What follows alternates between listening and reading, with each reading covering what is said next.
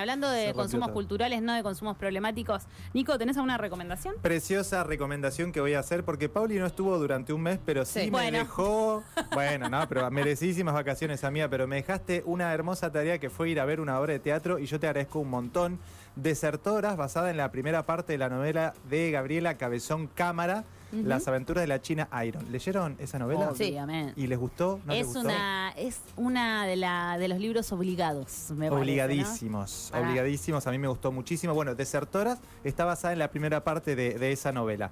Eh, dirigida por Violeta eh, Marquis, protagonizada por Camila Tamañone, la china, Nicole Kaplan, que hace de Liz, Sol Zaragozi, que es la narradora, y con la música en escena de Catalina Tellerman. Imaginen ustedes a dos mujeres, una carreta, la pampa en el siglo XIX y un viaje. Precioso, eso es a lo que nos invitan. Una pampa que llamaríamos gringa por la cantidad de extranjeros que había en ese momento en la pampa, pero si algo nos invita la hora de Sertoras es a ver a esa pampa con otros ojos. Por un lado vemos una mezcla entre lo extranjero y lo originario. Sí. que es interesantísimo, y sobre todo una pampa menos masculina de la que la literatura gauchesca nos obligó en algún punto a pensar. Porque esta obra incorpora las figuras olvidadas de la pampa del siglo XIX y justamente las mujeres. En ese lugar ahí aparecen las protagonistas, la china, que fue obligada a casarse con Fierro, y Liz, nacida en Inglaterra con un inglés Sí. perfecto, Ah, sí. prolijísimo. Me sentía en un listening de la escuela, ¿viste? Eh, nacía en Inglaterra y que tenía el objetivo de reencontrarse con su marido perdió Oscar. Bueno, se encuentran y comienza una aventura con un precioso desenlace. Ahora, hablé de la Pampa, hablé de las dos mujeres, pero no hablé de la carreta, que ese es el lugar maravilloso que recrean ahí precisamente.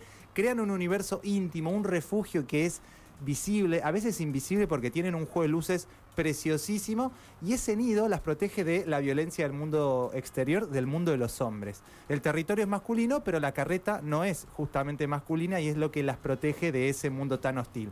Y es ahí donde esas dos mujeres son felices y donde siempre están sonriendo porque finalmente descubren el amor.